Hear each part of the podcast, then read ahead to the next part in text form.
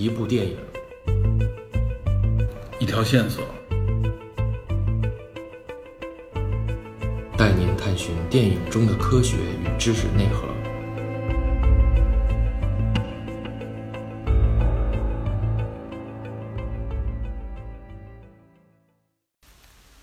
欢迎您收听电影侦探。在上一集，我们找到了揭开影片谜题的第一把钥匙——萨皮尔沃尔夫假说。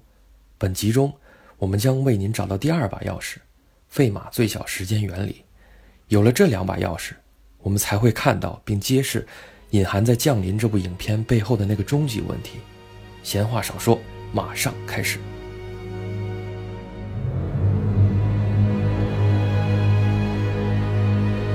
这个费马最小时间原理实际上是数学上的一个概念啊，几何学里边的，就是通过光的这个折射和反射体现的一个原理。嗯，呃，这个原理实际上啊，成了很多人这无法完完全全理解这部影片，或者认为觉得哎我没看懂，我真没太看懂这部影片的又一个重要的问题。没错，这个问题实际上就是支撑为什么这个女主角班克斯教授学了这个语言以后就具备这样能力。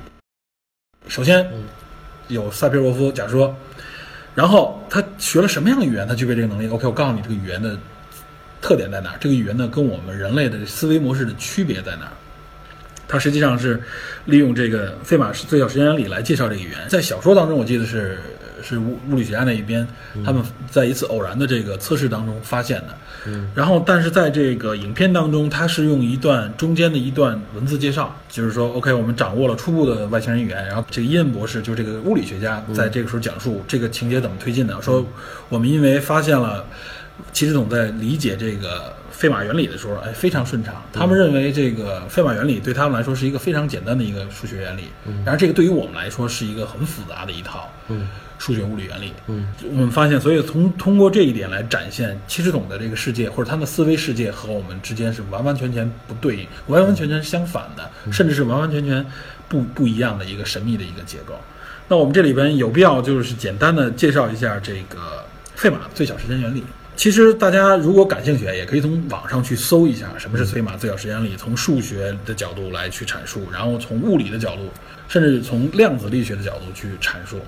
呃，但是其实作为这部影片，我觉得不需要那么复杂。这部影片我们就回到这个费马最小时间里里边，就是费马费马原理的最初的这个理念，它就是一个几何方面的理念。他说的什么呢？就是说，这个光在在相同物质里的传播，它总是选择耗时最少。对耗时最少的那个那个路径。其实，在传播过程当中，因为介质的不同，它也会同样去去遵守这个最小时间原理。比如说啊，最简单的原理，从 A 点到 B 点，在空气当中，A 和 B 两个点，那么它们两个人点之间直线距离最短，嗯对吧？光肯定是传播的时候，从 A 点照到 B 点的话，如果你拿一个激光灯，嗯你想从你这一点照到对面那个 B 点，你照过去的时候，你发现这个绝对是一条直线，嗯。对吧？这个这是最短的一个路径，嗯。这个大家都能理解。那么如果我们拿一个镜子，嗯。然后我们通过镜子的反射，想比如说有一个 A 点和 B 点在在在不同的位置，我 A 点发出这个光，然后我必须要通过镜子嗯这一面反射过去以后，再照到 B 点的时候，这回你你会发现，我们反射出来这个入射角和出射角，就是反射那反射角，嗯它们两个角肯定是相等的。就如果我们从镜面有一条垂直线，这边入射过来和那边反射出去，在这个对应这条垂直线的时候，它肯定这个两个角是完完全全相等的。嗯不管你不管你怎么挪动这个镜子，它都会用这个这个相等的这个角去折射这个光。你最后你最后发现，这个折射出来走的路径也是最短的，又耗时最短。另外一种折射就是在水中折射啊。如果你在水中看到有一个点，你你还是拿这个激光棒去去照它，你想照射到那一点，那很难了。呃，对，其实有一点难，并不像你想象当中，从 A 点到水中的 B 点的时候一条直线，不是这样，因为在水中它会产生一个折射，这时候你会发现它会形成一个什么样的概念？比如说 A 点 B 点之间照射过去，你想中间有一个平面，平面代表水面，B 点在水中，你会发现这个 A 点会。会略高于那个 B 点的那个角度照射过去，然后到水中会有一个折射，产生一个小的折射，折射到那个 B 点上来。这个路径它为什么会走这么样一条路径啊？就是对我们实际上通过这个光速的传播和测量，我们会发现它选择的这条路径仍然是用时最少的。嗯，因为在水中这个介质当中，光的传播速度会减慢。嗯，它不像在空气当中或者在真真空当中传播的速度每秒三十万公里，它在水中好像会减慢二十多万公里。然后因为这个减慢，你会发现啊，如果我用一条直线从这点走到从 A 点到 B 点，仍然沿一条完全的直线穿过水面的话，那相对它在呃这个水水面当中走的那个距离，就比相对于刚才我说的有一个倾角，嗯进入水面当中更垂直一些，那个角要走距离要多，因为在水面当中走的距离多，它耗时相对于走的短的那一条路径，它就要这个耗时就更多嘛。所以光自然的时候，你只要一照射，如果你想照射到那一点，它就会选择一个在空气当中我多走一点，就是在速度快的地方多走点儿，在速度慢的地方我少走一点，最后得出一个最短时间。这个原理，哎，对你就能理解，我们就理解到这个层面，其实就可以了。嗯。也就是说，光好像自己去选择，嗯就明明知他就知道了，OK，这条路是耗时最短的，所以我自然去选择这条路一样。嗯，无论你怎么照射，光都是在我们这种正常的这种测试范围内啊，它都是这么去选择了。这一点给人带来了很大的这个困惑。嗯人们都会说，哎，那难道光是有意识的吗？嗯对吧？我是不是说我所有的路径我都走一遍，探寻完了以后，我觉得哦，OK，走这么走，嗯最快。然后在你照射的那一刹那，他就选择了那条路。嗯他是好像不耗任何时间的时候，先选择一遍，在各个地方都存在，然后最后走了这条线。难道光是有意识的吗？这个是很多人嗯得出的一个一个疑问。实际上呢，如果我们要去解释它，用数学的一种方式，或者说用量子力学的一种方式，是可以解释它的。所以这也就是为什么那个小说的作者在那个小说后记里边写着，他这写这篇小说的灵感来源于这个费马最小时间率，嗯然后抛去量子力学的部分。对，这对他实际上 用这种方式呢，就是表述了一下。我们回到这个七十种的语言啊，他对这种原理的理解非常的简易。嗯如果我们换一个角度再说啊，其实你再延伸一下，嗯这里拿这个费马最小时间率，嗯如果你看一下，比如说你扔一块石头出去，从窗口外扔一块石头，嗯这个石头会以沿什么路线行进呢？抛物线对，它这个实际上就是符合完全符合这个经典力学里边的这个嗯重力加速度和这抛物线的这个角度。你说这个石头为什么要走这条路径？难道它有意识知道走别的路径不行吗？我们怎么解释它为什么选择这样一条路走呢？那是你考虑过吗？那就是你根据你扔的角度它才走。对，是根据我扔的角度。为什么根据我扔的角度，它会这样抛物线，完美的抛物线走，而它不是会直着往前走一段，然后垂直再下来？它走的这条抛物线实际上也符合最小时间原理。它走了，实际上就我不能说是最小时间啊，它应该也是最节省的一条路线。它完完全全符合我们所给出的物理定律。嗯它严严格执行这个物理定律走过来。嗯所以说，实际上，我们再延伸一下，就是你你发现很多运动规律，它实际上都是我们都给出了这个物理规律来来告诉你发现它的运动规律。实际上它，你会想，它为什么沿着这个？难道是因为你给了定律，它才这么它才这么运动吗？你不给定律的时候，它也这么运动。我们只是发现它，总结它。那它为什么沿着这条路径走？它为什么不换一种方式？为什么没有？对吧？嗯对吧？那为什么你每次扔，每次扔它都是沿着这种方式？你怎么测试它都不会违反这个方式，对吧？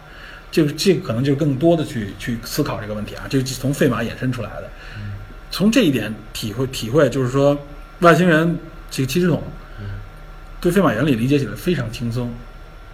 然后他对这些运动轨迹，实际上我们可以理解啊，就是他对对光的这个运动轨迹的判断，就类似于他利用费马原理来告诉大家，就好像他能够预知他自己所有走的路径，最后选择了，只是我选我通过我所有的预知，最后选择了这个路径而已一样，非常简单的一件事情。那么这也就引发了一个另外一个思考，就是这就是七只桶世界和我们的世界的不同，七智统的思维方式、思想逻辑和我们的完完全全的不同。嗯我们认为呢，如果如果按我们通常理解，就是他有一个预知未来的能力的这种能力，嗯也就是说，我一眼就可以看到结果，嗯就像他的在小说当中和在电影当中阐述的，说这个七言一样，他从一开始写这个文字的时候，就蕴含着这个整段话的这个结尾。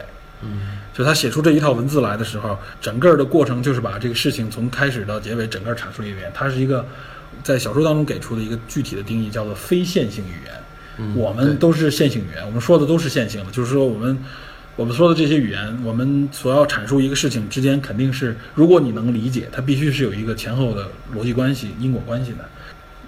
嗯，我觉得从这一点来阐述啊，我们理解确实有点吃力，但是我认为简单的想法可以理解为这样：七十统理解这个费马原理非常对他来说非常简单，可以理解成一种他对高级、高等数学和这复杂的物理运算具有一个非常强的运算能力。对他来说，那个东西可以说是，并不是因为我知道它难，我运算快，而是说它对我来说太简单了，太基础了。它的运算方式和结果跟我们完全不同，它具有超强的，对我们来说具有超级运算能力。嗯，所以它好像，我认为啊，所以它好像能够预具备了一种我们认为的预知未来的能力。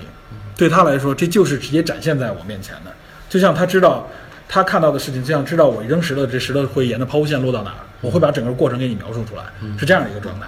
那我们对于我们来说呢，我们可能比如说看一段时间里面，这个干扰因素太多了，到底会因为什么样的结果我不知道，我只能去记录，最后到那个节点时候，我才能把整个串起来，一眼看透的。对于他来说，时间对他来说并不是一个线性的时间，而是整个的所有结果呈现在我面前。我用文字表达出来的，就是把这些把这些状态给你陈述出来而已。嗯，所以，呃，如果这么来说的话，女主角班克斯教授，她之所以有预知未来的能力，是因为通过这个文字具备了七十统的思维模式和思维方式，所以她就具备了一种所谓的预知未来的能力，她就不断能看到未来的这个景象。这个这个萨皮尔沃夫假说的这个成立啊，和包括这个语言和和人类之间这个区别，我感觉是有点像什么呢？嗯，有点像人类语言的一个发展。怎么说呢？怎么说呢？就从从相对地球来说啊，嗯，人类在地球上，嗯，是目前是绝处于绝对统治地位的最高等的生物。我们我们现在认知的啊，嗯最高等生物。之所以我们是高等文明、高等生物，我们和其他生物、其他其他动物的最大区别就是我们具备语言能力，嗯，对吧？对，这个语言我们指的不是吼叫，不是那种发声，而是复杂的，嗯对，具有逻辑这种复杂逻辑的这种语言能力。那为什么地球上只有人类有，其他的生物没有呢？这你问题你考虑过吗？哎呀，我觉得因为人类心眼儿太多了。我觉得就是说，首先啊，就是说哺乳动物比较高级嘛，在哺乳动物里面，就是灵长类，就是我们跟猩猩跟猴子都属于。就是为什么唯独我们有？这个我们其实学那个马克思理论的时候，这个我们在我们国内是比较流行的，就是说劳动赋予了人类这个语言能力，好像我记得有这类似的观点，就是是因为劳动产生的。但实际上呢，呃，从分子遗传学角度来说啊，就人类之所以具备语言能力，是因为一个基因的一个变化，嗯产生的。而且正是因为通过这个基因的变化，我们推测出来人类具备语言，就是在十到十五万年以前突然产生的。别的物种没有基因变化。别的物种在这个基因上面没有这个变化。嗯就比如我们跟猩猩的这个区别就在于此，啊，而且这个基因变化就在于从这里边，我们能够从遗传学角度能找到，嗯这个基因是什么呢？叫做 FOXP2 基因，这 Fox 就是跟狐狸嘛，F O X，嗯嗯但这里面并不是狐狸的意思，嗯 FOXP2 这实际上是它是叫做用中文翻译叫做插头矿嗯 P2 基因，嗯。对，它就是一个长得像一个叉子一样、嗯 X 一样的一个、一个基因，说这个 FOXP2 基因的一个变异嗯。导致的这个人类产生语言。为什么我们这么说啊？实际上也是通过呃一次偶然机会，在医学上检查一个一个家庭啊，就一个一个欧洲的一个家庭，它实际上这个这个家族有一个问题，就是他们有语言上面的障碍。嗯。然后通过基因方面的这个检测，发现他们在这个基因上面嗯和正常人有区别。嗯而然后我们通过这个基因往前倒，发现它这个基因和人类的语言有非常强的相关，嗯也就是通过这个基因。然后通过这个基因，我们能能够再往前倒，发现这个基因非常稳定，变化很少。在七千五百万年以前，嗯就是鼠类，就是最早的这个哺乳动物之一，这个老鼠就有这个基因。嗯然后这个基因到可以说到这个我们人类从它呃鼠类和这个猩猩之间只有一个变化，嗯只有一个不同。嗯七千五百年以来，只有他们两个只有一个不同。然后人类和猩猩呢，在我们十几万年以前产生了一个一个变化，就是在这也是在这基因表达上，就是我们和猩猩之间也有一个不同，我们和老鼠之间只有两个不同，在这个表达上它有两个变化。这基因相对相相当稳定，也就是说，我们人类赋予语言能力，实际上是因为这个基因嗯的原因。但是这个基因是怎么产生的呢？也就是说，呃，是因为突然我们这基因突变了，我们会我们会说复杂的语言了呢，还是说什么别的原因呢？我觉得这个两个可能相辅相成都有。呃，人类也正是因为有了这个基因，是在从那个时候，人类开始逐步强大起来，统治这个世界，也是因为从那个时候开始，因为我们有更复杂的协作，我们需要用语言才能完成这个协作，才能够战胜别的这个族群，战胜别的这个物种，对吧？所以也是在这个过程当中刺激我们语言不断的这个生成。那么具备语言和不具备语言，或者具有简单的那种声音发声和这个语言之间有这么大差别，所以我们的思维逻辑，我们的整个思维能力会有天壤之别。这就是人和动物之间的一个区别。我觉得我们和这个在这个电影里边啊，人类和七只鲁那个区别，有点类似于动物和这个人的区别，就是他们俩之间曾经巨大到这种程度。没错，我们因为我们的语言 虽然不太恰当啊，这是我的一个想法，跟七十懂比起来，我们之所以不能理解或者相对落后，就就在于这个语言的这个差异状态可能太大了。也许没准儿就是这个这个基因的善变化。当然，这个这里没有没有去说这一点啊，但是我认为女主角学会了？但是这个女主角学会了，这点就是值得商榷的一点。就真的难道说学了语言会产生这么大区别吗？人家这个可能真的是从七十种这个生物存在开始，一直传播到现在，它有这语言。那我们人类原来一直是用这种语言，突然你学习了这个语言，你就具备这种能力吗？其实，在人类在这个福斯蒂度基因上做过一个做过很多试验啊，把人类的这个基因表达这个变化，把这个基因植入到这个老鼠的这个身体当中，嗯，然后呢，我希望看看它有什么变化，发现它哎，真的和普通的老鼠 产生了一个挺大的变这个差异，嗯，就是发现这些老鼠比以前更爱说话了，话痨话痨了，知道吧？更爱叫了。对，更爱说话，发现它的发音比以前复杂。有日本做这方面的实验啊，说号称说这个老鼠会唱歌，知道吧？这个老鼠可能会发出更多的发音，普通老鼠是发不出来的。另外，在这个迷宫测试里面，就是我们让老鼠进入这迷宫找到食物，嗯，然后测试它什么时候能记住这条路啊，每次走记住这条路。有这个 Fox FOXP2 基因的老鼠，比没有的这个老鼠呢，这个记住这条路的速度要快十一倍，知道吧？嗯这个速度已经这个差异非常大了。有意思了。对，但是它并没有说啊，老鼠从此就会说人话，这不可能。它只是稍微的复杂一点会说更多的俗语。或者说能发，它产生了一些刺激，它产生了一些变化，这还是因为基因的一个传递。那么回到影片当中，女主角学了这个语言，她就具备这个能力。这个说实在，这个跨度确实太大了，嗯，真是极限性的，知道吧？就因为我学这语言就具备这个能力面，这个确实打一个问号。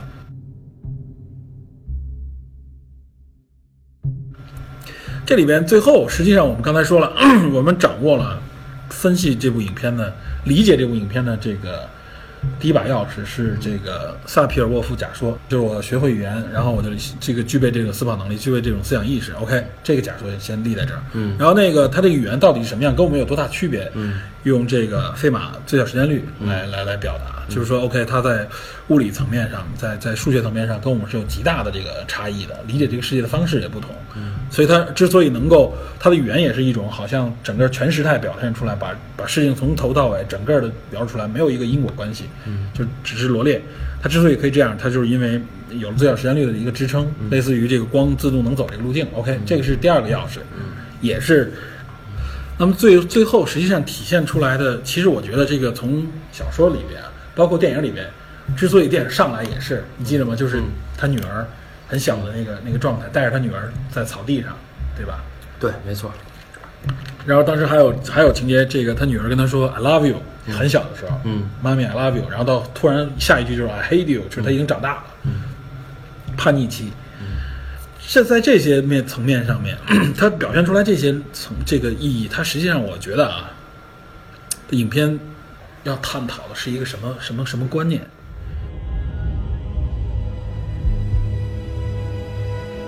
女主角具备了预知未来的能力，这也这在小说里面这个矛盾写的很清晰啊。她预备的，因为她有预知未来的能力，因为这个男主角和她分手，对这俩人最后就破裂了。对，在影片当中没有特别直白的表达，只是说他们俩分开了。这就是刚才我们一开始就说的，这个小说和电影当中其中有一个重要的不同。小说当中这个上来就是这孩子在这个登山的这次遇难。过程当中遇难，对，就是说女主角她看到她女儿的这个生命的终点，是是登山，嗯而且开篇上来就是这一点。嗯然后在这个小说的结尾，实际上是他女儿出生，他他们他们说我们要生这个孩子嘛，对，等于是倒叙的把他生命从结尾描到开头。没错，那在电影里，它是因为是病，好像是一种不不太容易扭转的一个问这个问题。如果说换做你说啊，如果你知道有这么重要身边的一个人，他因为一个事故死亡，如果你能预知到的话，你会去干预这件事情吗？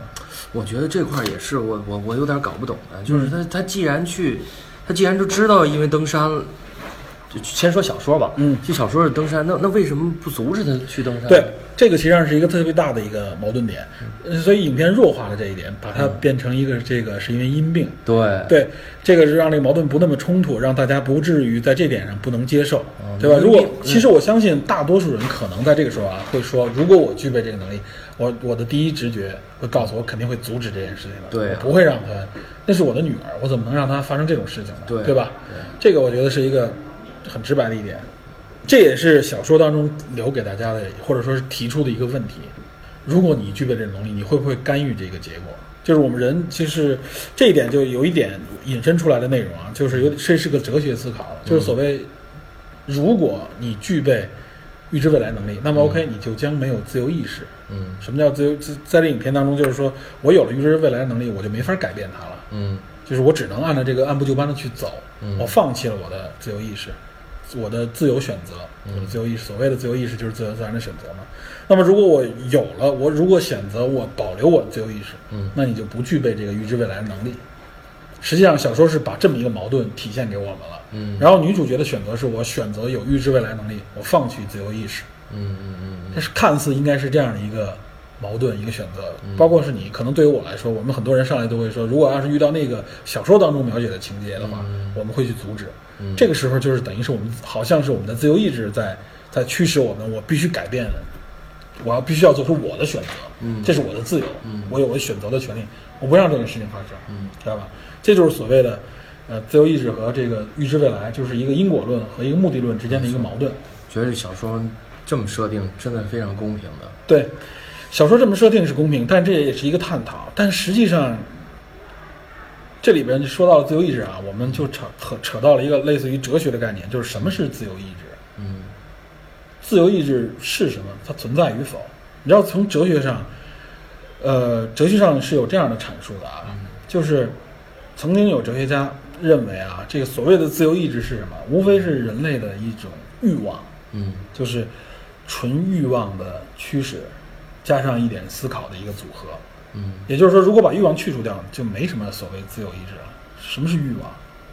就是在在佛家里边好像有解释。不我不是这个，我不不用那么复杂。你说什么叫普通的这个欲望？那就是我我饿了，我想吃，对吧？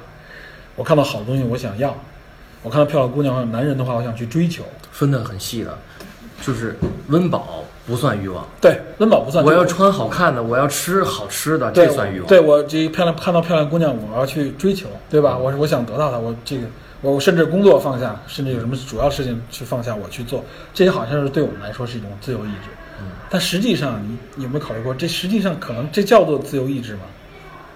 这算不自由算自其实都是相对的。对，这个是不是自由意志？这你考虑没考虑过这个问题啊？就是说，实际上它实际上是我们内这个这个欲望是怎么产生？这个欲望是为什么？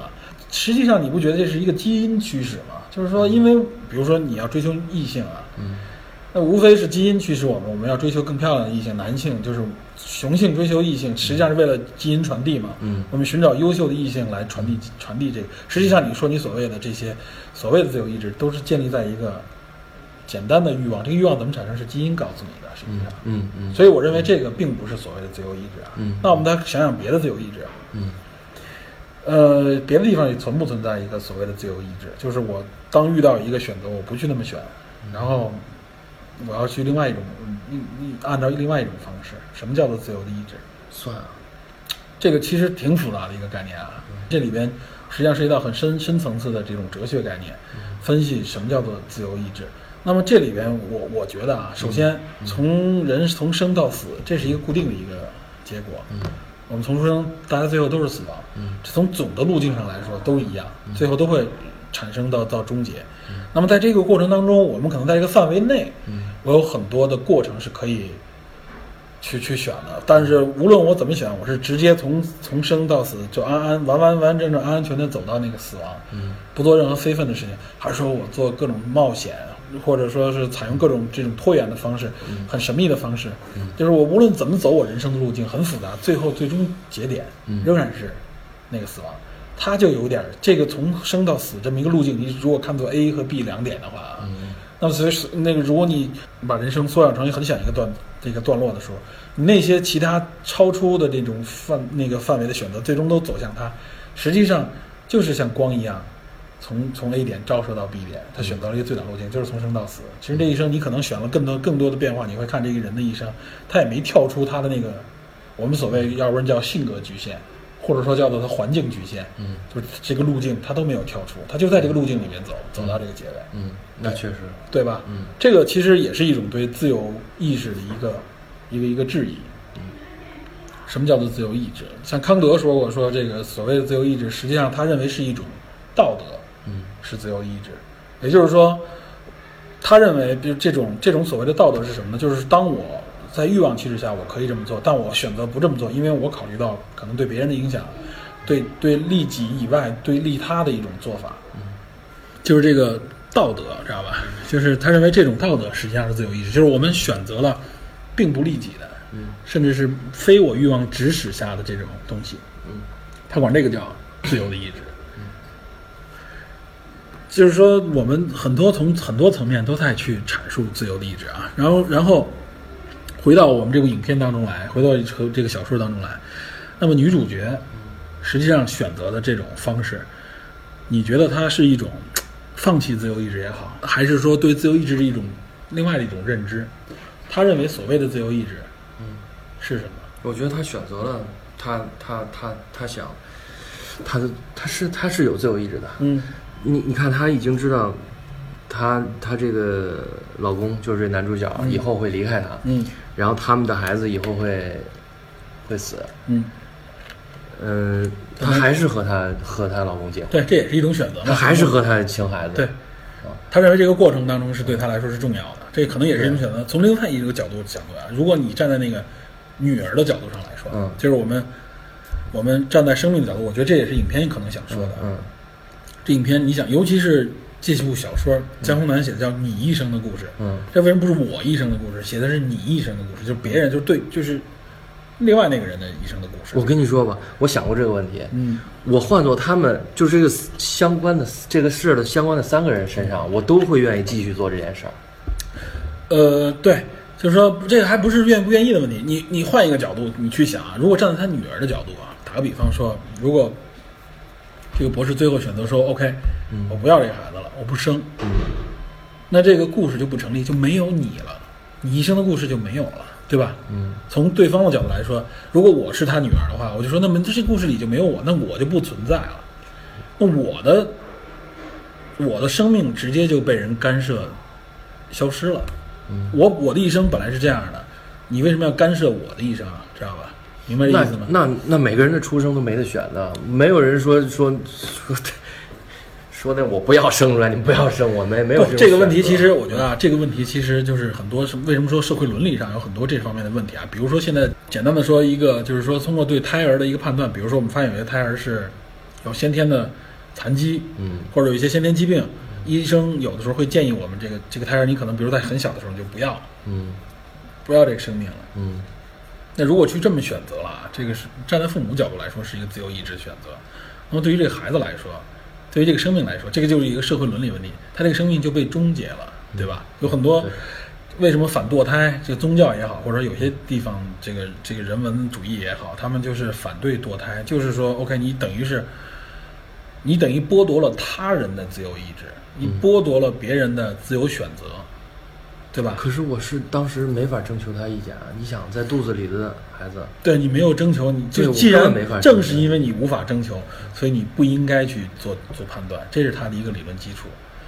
然后？就是说，所以说他女儿这个故事也是这样，就是你你一生的故事，都绕了这么多圈子，他为什么让他女儿又生出来？他觉得他无权干涉他女儿的生命，实际上是留给他女儿自由选择的意志。是他等于是说，我利用我的预知能力，我有了预知能力，我好像丧失了自由选择能力了，但我实际上维护了我女儿的自由意识和她的选择，明白这意思吧？就是我不，因为正因为我看到结尾了，这是我女儿的一生。那我因为看到结尾，我就不让我女儿，就好比说，OK，因为我可能这有一个错误，我就不让，简单说，我就不让她去做了。她没有经历这个错误，这个人可能就因为这个错误没给她带来一些影响和提示，她可能就不懂这个。就很多人说，你教这孩子，有的时候有些挫折是需要孩子自己去经历的，他有了这个经历，他才能够体会这个其中的原委，他还会自己成长。那如果你剥夺了他这个能力呢？那实际上从某一种程度来说，你也等于是干涉了他的自由选择，对吧？所以回到这个影片这个这个故事里边来说，好像女主角实际上也是，我不想通过我的能力干扰我女儿的自由意志。某一种程度来说，其实上她也是对自由意志的一个保留和和保护，只不过是站在对方角度上。所以呢，就是说电影里边她女儿的这个死因，我觉得就更更说得通，对，更说得通。就是说没有像，因为因为说白了，就是如果要是事故这件事情，你明明知道这个事故，哎，这个换谁都会阻止的，这你不需要一开始出声阻止，对你叫他发生这个事儿的时候，你去阻止就完了。对，所以这个就是大家这个特太违反常理，大家都接受不了。这块儿他改的很聪明。对，所以我觉得影片就就避免了这个矛盾，避免了这个让大家可能会诟病的一点，没错就是说，OK，我认为它是一个先天性疾病，可能是，或者是一个无法治愈的疾病。那也许，也许可能主角会说，OK，那我寄希望于生出来以后有这种相关的技术能把这个病治好，嗯没准也有可能。所以还是一个绝症嘛。对所以他改成了一个任何人都左右不了的事儿，这个非常聪明。对，我觉得这一点就是他回避了这么一个矛盾。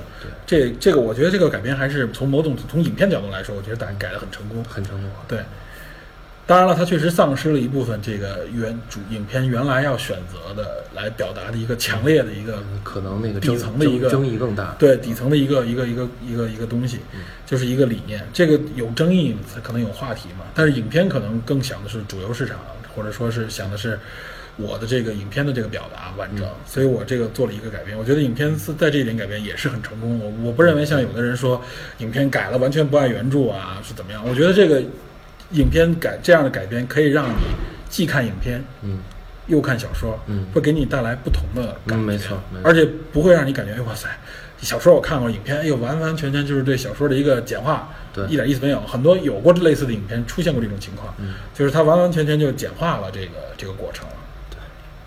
对，所以我觉得这一点，我觉得还是改编的很好的。你像一说到简化了，我不得不提一个电影，前一段时间也、也也也是宣传很多的一部影片，叫做《火星救援》。嗯啊，这个影片我我是先看的小说，嗯我对小说哇真的是特别迷恋，而且这个小说我觉得写的太棒了，嗯超赞。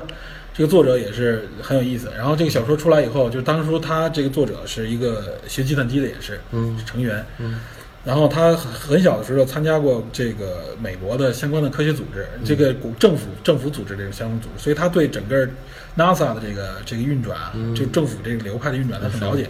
所以他写这部《火星救援》，就是说发生在这个未来的故事，这个整个这个事故从救援意外到整个救援，无论从 NASA 内部还是从外部科科学家的角度，都写得很像。他当初写这个小说。他是自己编写编写在自己的博客里边出来，然后他有一群粉丝，都是一帮有好多都是很硬的粉丝，都是科学家、化学家、物理学家什么的，告诉他你这里边哪个符合，哪个不符合这个原理，然后他不断在这个基础上去改编，最后写完这个小说。后来有人有人建议说，你把这个小说收费吧，这小说写的太好了，然后他开始收费，呃因为收费有很多人这个。买看立刻流行起来，然后后来就是，呃，哪个出版？我记得有一个著名出版社就买了他这个版权，就是发行了这个小说，而这小说一下就一炮成名。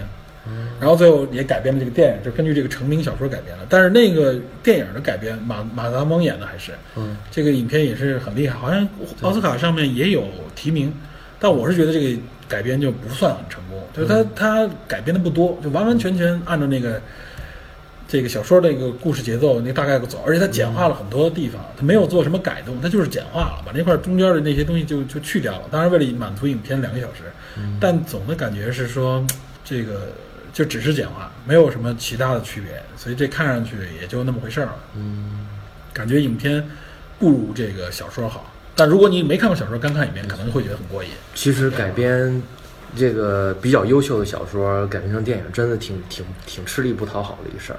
没错你，如果仅仅是符合原著的话，那那就基基本没有分儿，没有加分儿。对你必须超过你符合你符合原著啊。首先你符合原著，那帮粉丝就觉得啊你是忠实原著了，但是没有什么新意，对啊，就那那么回事儿呗。所以我是觉得像，可能就是除非你的粉丝群足够多，就比如说像《指环王》这样的、这样的这个改编，对吧？指环王》这个说白了，《魔戒》大家这个可能在欧美流传时间太长了，嗯大家就认为这个东西在我心目当中这个。嗯时间太长，你只要把它表现出来，我就很满足了。所以当时他的粉丝群里，包括像《哈利波特》，对对对，对吧？这这时候他粉丝群里才巨大这都，属于 IP 够硬。对，这 IP 太硬了，所以我我只是实现它就可以。对，但是我觉得像有的 IP 可能影响力没那么大的情况下，你这个改编可能改编不好，就像你说的飞不讨，但改编好了还是很有吸引。我觉得《降临》这部影片，我认为还是改编的很很成功的一部影片。是，对，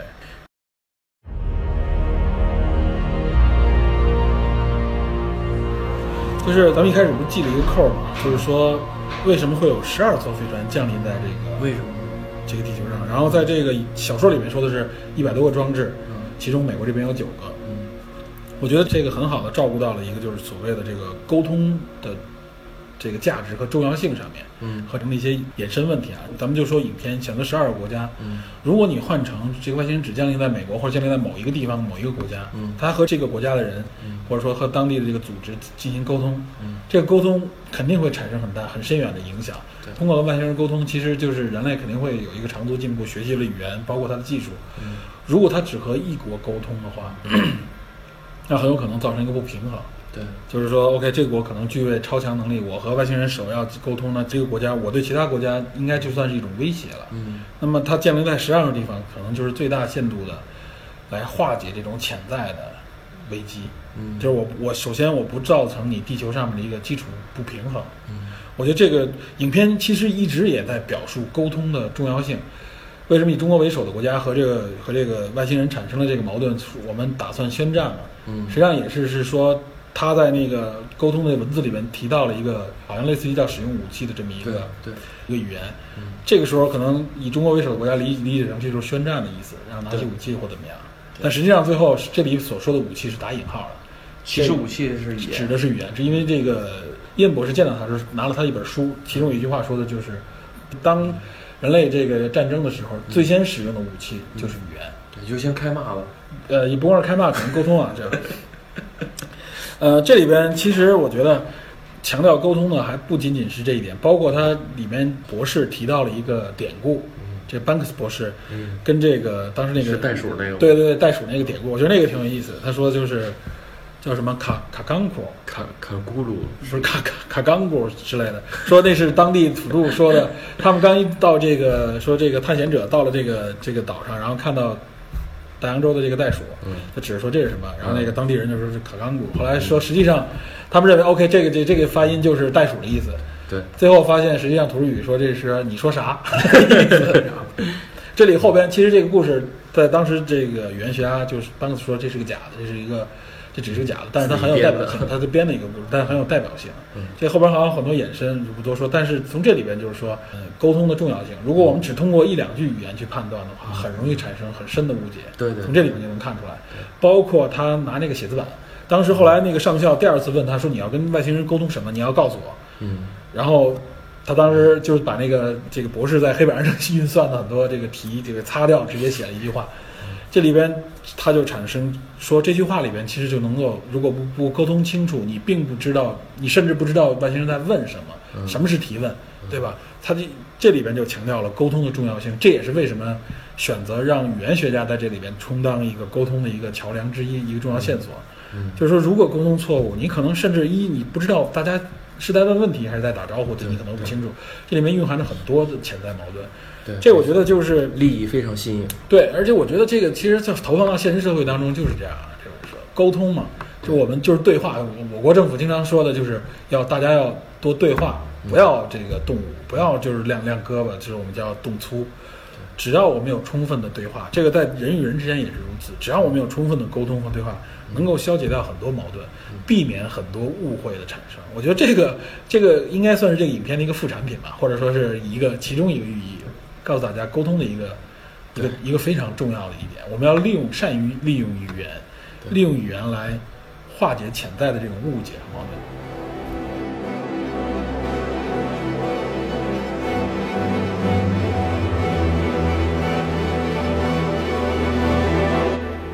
那我们最后，我们最后要介绍一下啊，就是说我们这个节目嘛，既然是说通过电影说一些知识，我们要给大家总结一下我们这个节目今天这期节目里面提到的一些简单的知识点。嗯我觉得今天这个很很明确啊。首先，萨皮尔波夫假说，对这个语言上的一个假说，语言学上的假说，大家感兴趣可以去查一查，这个很有意思。对，对，这是这也是影片理论基础。另就是外一个说你，你使用什么语言思思考，或者说对说话呢？你的思维模式对是什么样？这个假之所以是假说，它是有它是有争论的。有的人认为这个假说不成立，有的人认为成立，嗯大家都可以自己去判断，自行结结合自身的这个经验去判断。好，还有呢？另外一个就是说到的这个费马最小时间率，就是费马原理，嗯然后大家可以了解一下。我觉得通过这个可以去看一下，这费马其实最著名的是费马大定律，嗯这个就是也是数学上的一个猜想。然后大家这个数学界也是都经过几百年才攻克了这个费费马这个这么一个猜想。嗯对，这费马这个想引引引申出来的数学一些理念，大家也可以了解一下。这个是提到的。另外，我们还提到了因果律啊、目的论啊、因因果论啊，包括自由什么是自由意志这些这些这些话题。